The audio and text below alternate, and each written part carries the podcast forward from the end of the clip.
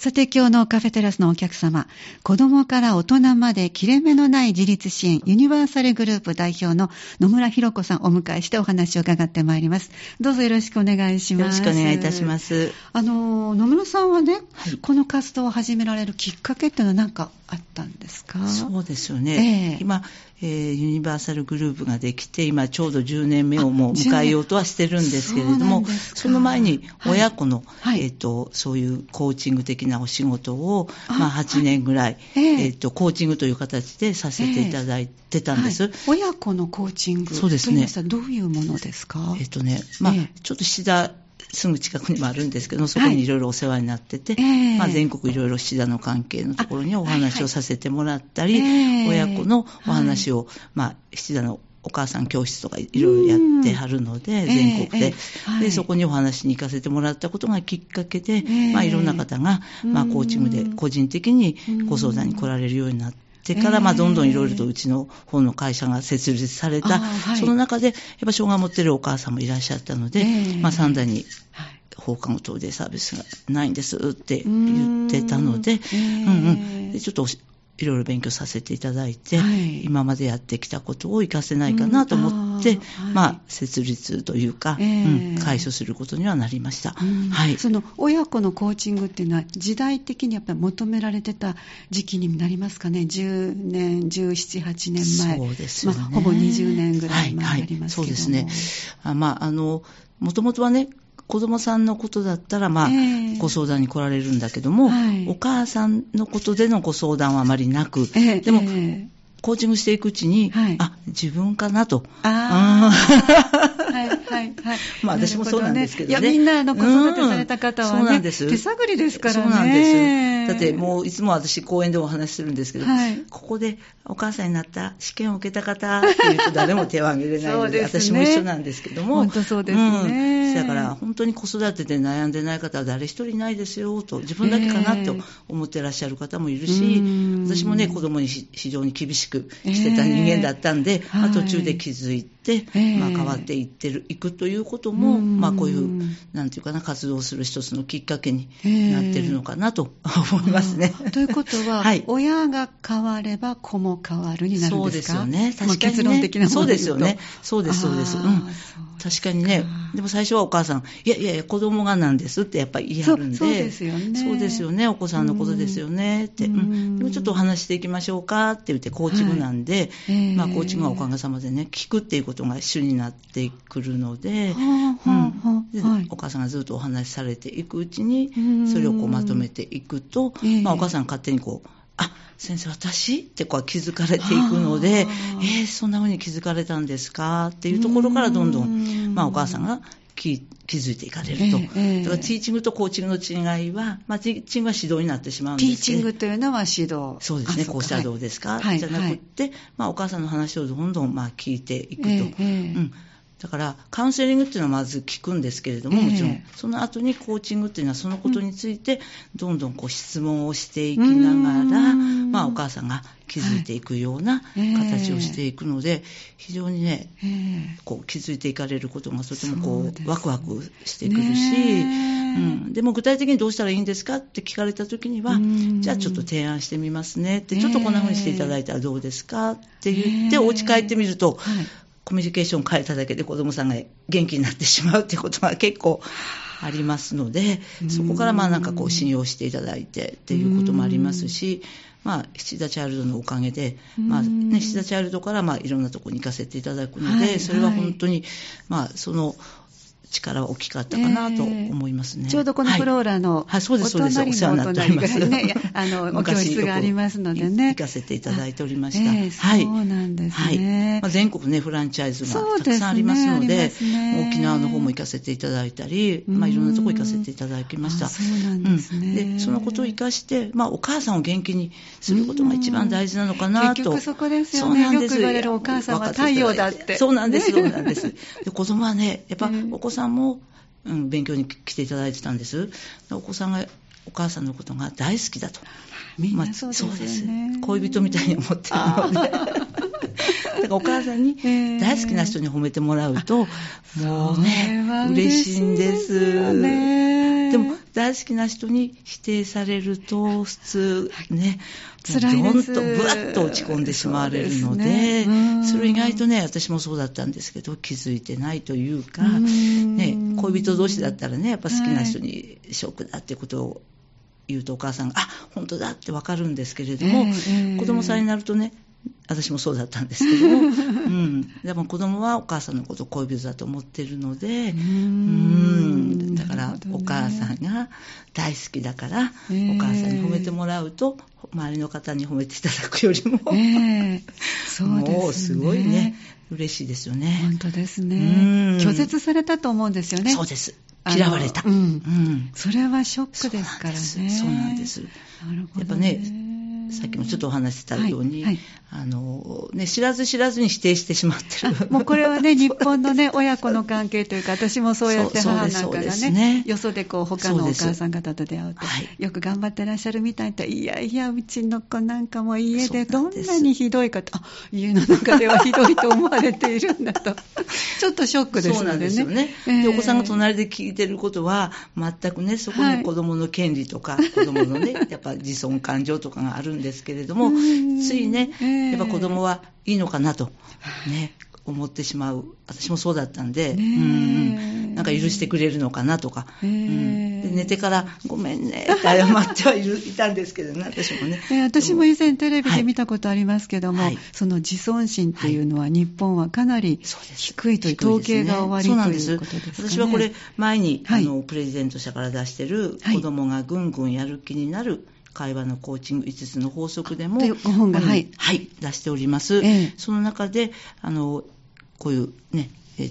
今日資料ちょっとお持ちいただいてますけども。うん、財団法人日本青少年研究所が、あの、こういうふうに出してらっしゃる。そうなんです、はい、資料で、うん、そうなんです、はい、で韓国、中国、アメリカ、日本とこの4カ国を対象にして、えーはい、私は価値のある人間だと思いますか？ということを、はい高校生にはい、高校生です。はい、そうなんです。そこで私は価値ある人間ですかという質問。ね、どんな感じなんですかね。ちょっとショックは受けますね。私はまあ、本当に2011年にこれを知って、非常にショックを受けましたし。どんな数字の違いがありましたか、ね、アメリカでは？えっと、私は価値のある人間だと思いますか？というところで、ええ、日本はショックなんですけど、全く自分には価値がないとか、うん、あの数字的になんか出てるんですか？そうです、全然そうではないという方が、はい、もう大半を占めてますよね。自分は価値がないと思ってるのが。価値がないと思っている人、はい、が一番多いのはどこの国ですか？一番そうですね、肯定感が高いのはアメリカですね。はい、やっぱりそうですそうですね。はい、で、中国、韓国も私が価値のある人間だと思っている方が、はい、まあまあ80から。あ結構高いですね。でアメリカも90、まあアメリカはもう90、はい、結果出てますけれども、えーはい、日本は価値があると思っている方が、まあ30%という、こういう結果になってますので、そうですね。うんじゃあ自己肯定感って何が影響するのかなってみんなね、えー、おっしゃるんですけれども、ね、でもね、これは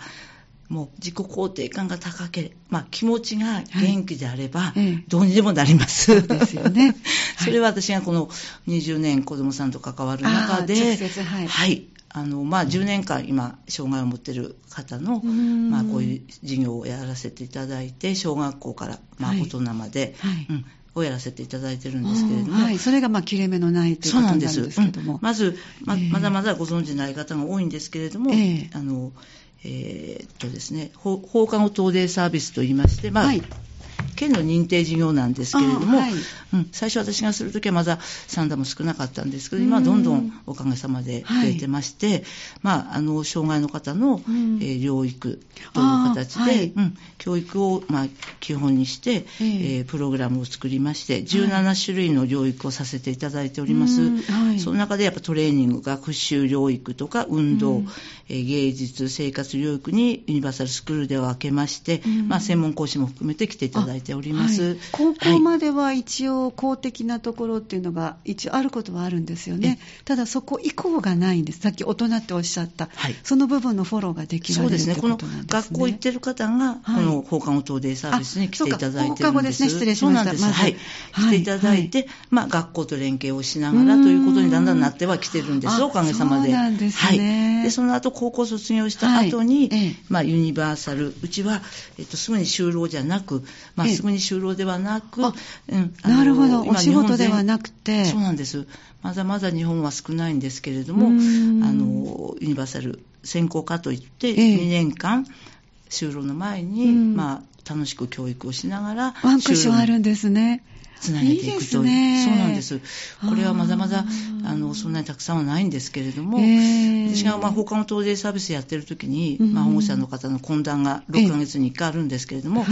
まだ最初やったんですけどね、私もまだまだ、あの、勉強不足のとこもたくさんあって、そのお母さんが、野村さん、先生、あの、なんで障害のある子は、うん、あの高校卒業してから、うんうん、お兄ちゃんお姉ちゃんみたいにね、うん。短大大学行けないの？って子供が言うんですと、はいはい、そうですよねって私も目から鱗でしたまだ10代ですもんね。そうなんです。でそういう知識もなかったので、まあ、それが過ぎていくうちにだんだんと、まあ、スクールのお母さんたちが「野村先生就労日作ってください」あまあ、就労のところ作ってくださいというお声がどんどんおかげさまで上がったので、よしじゃあ、ね、就労日作ろうろうと思って、いろいろ、まあ、あの、いろんなとこ見学に行かせていただいたり、勉強させていただいて、もうパンフレットも作ってね、そこまでしてたんですけども、はい、やっぱ見学に行くと、うーん、なんか自分がワクワクしなくなってしまって、あ、はい。なぜですか、ね、いや、私の中では、うん、なんか、もう、前にお母さんがおっしゃってた、もう一つ、そこでいろんなことを勉強して、楽しく勉強した、うん、その2年間を生かした就労日を作りたいなと思ったんです。うん、はい。はい。で、うん、辞めたんです。だから就労日を。あら。まだやってなかったんですよ。はい。うん、うん。たらある方から、野村さんこの放課後等デイサービスでいろいろ教育のものをたくさんやってはるんで、うんうん、あのそういうとこ一回紹介しましょうかって言ってくれて、はいうん、エコール神戸って神戸にあのそういう専攻科があるんです。うん、はい、もう本当に早くあの先進的にされたところでそこにすぐに見学に行かせていただいて、うんうん、2年間しっかりとやっぱり教育を就労のための教育も含めて、うん。まあ、本当に入学し卒業式もされてますし、うちもしっかりやっておりますが、う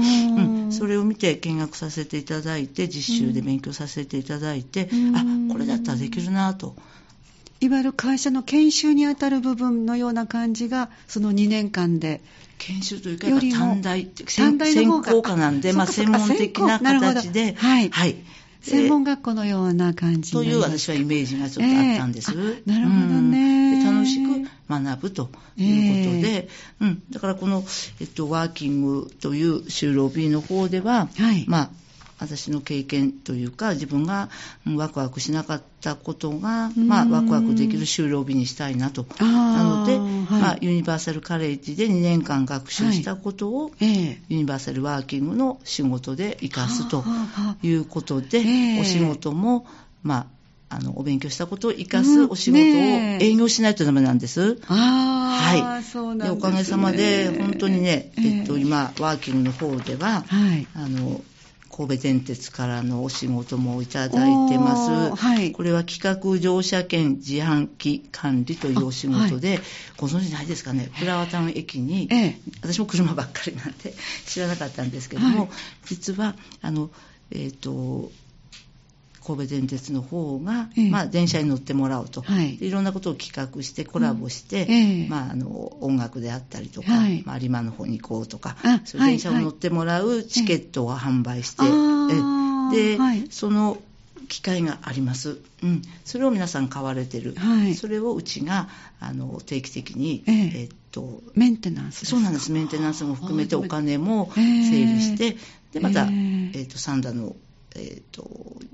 新鉄の方にお金を持って行って、えー、チケットもまた持って帰ってまた下げるという。すごい。あそうなんです、ね、そういうお仕事をさせていただくと、えー、非常に、新鉄の皆さんが、えー、障害の方ってすごく一生懸命されて正確にされるんですねと言っていただいてそれがやはり地域でのまあ、偏見とかそういうね、皆さんいろいろ知っていただくことで、あ、すごいですね、ということで、また、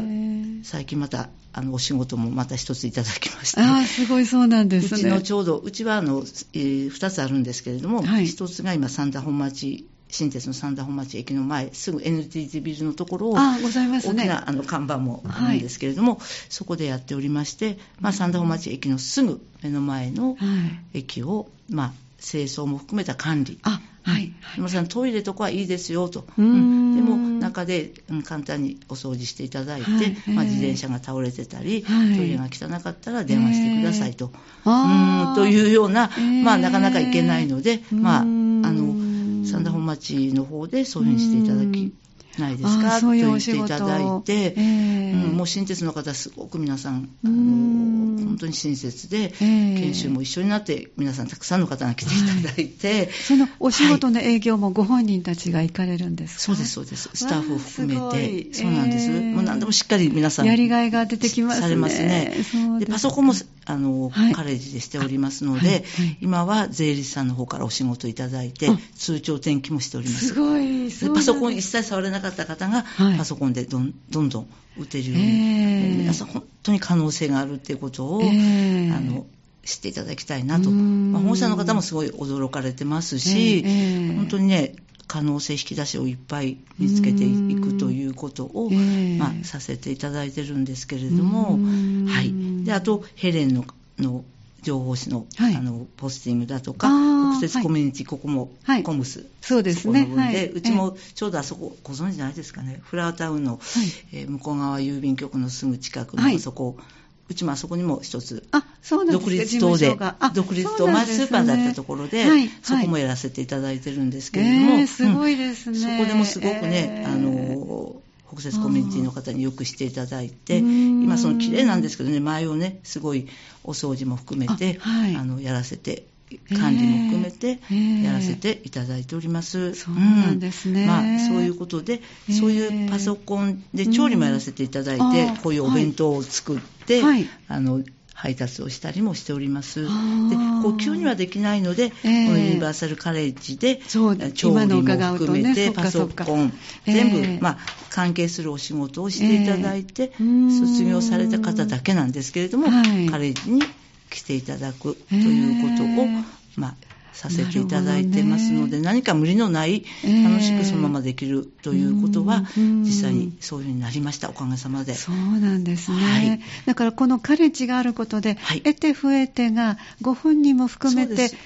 ご自分の中でこう落とし込めるわけですね、はい、で可能性もそうですね。あとさっきも、うん、お話したように、自己肯定感を高くするにはどうしたらいいかというところを、月一度必ず研修を私もさせていただいて、スタッフの方、はい、3ヶ月に1回保護者の方にも、あのそういう研修もね、させていただいてたんですけども、まあ、コロナでね、ずっとちょっとお休みになってしまって、はいはい、どういうふうにあの子供さんとお話をしたらいいのかなっていうことも、保護者の皆さんとお話しする、そういう会も3ヶ月に1回ずっと PT 会長もいらっしゃったぐらい、えー、すごい皆さん喜んでいただいてたんですけれども、えー、どんなお声がけが、なかなかね、はい、あの小さい頃からできてたらいいんですけど、大人になってくると、さっきの高校生なんて、すごくあのアメリカから比べたら、もう本当に3分の1以下ぐらいの低い肯定感が、自己肯定感が、どうやったらこう伸びていけるんですかね。だからあのこの間もある方がね、はい、あの企業に勤めている女性の方が、あのまあ、大きな大企業なんで、今、コーチングしっかり学まあ、やってると、はい、でもなぜ日本ってなかなか皆さんね、コーチングできないんですかねって聞かれたので、はい、いや、小さい時にティーチングばっかりやったんじゃないですかと。ティーチングね。はい。はい。お母さんからも、まあ、保護者の方、お母さん、お父さんからも、まあ、学校からも、もう全部ティーチングですよね。指示されるとか指導される。なるほど。だからなかなかコーチングっていうのはそうじゃなくて、指示ではなく、どうするんですか？どうしたいんですか？っていうふうに、まあ、質問しながら、本人がどうしたいのかどんどんお話しされるから、そんなことないですか？私もね、お話してるうちに自分が、え、そんなこと考えてたんだとか、聞いてもらうと、ああ、はいはい、はい、えー、こんなこと自分が考えてたんだと、そんなことないですか？確かに、そういう質問もあまり受けた覚えが今までもないんですけども、はい。はいある意味、どうされたいですかって聞かれたら、ふっと自分で我に返って、そうなんです。あ私こういうことしたかったっていうのに自分で気づくことってありますよねきっとね、ね、だから本当にコーチングしてると楽しくてど。んどんね自分で見つけていくというか、えー、だから脳の中にね聞いてもらってないからどんどんなんかこうなんだろう、こう、古びてくるというか、出してあげることで、すごい自分の中で、まあ、気づいていくという、そういうことを、まあ、していくというのがすごく大切なのかなと。うん、だから、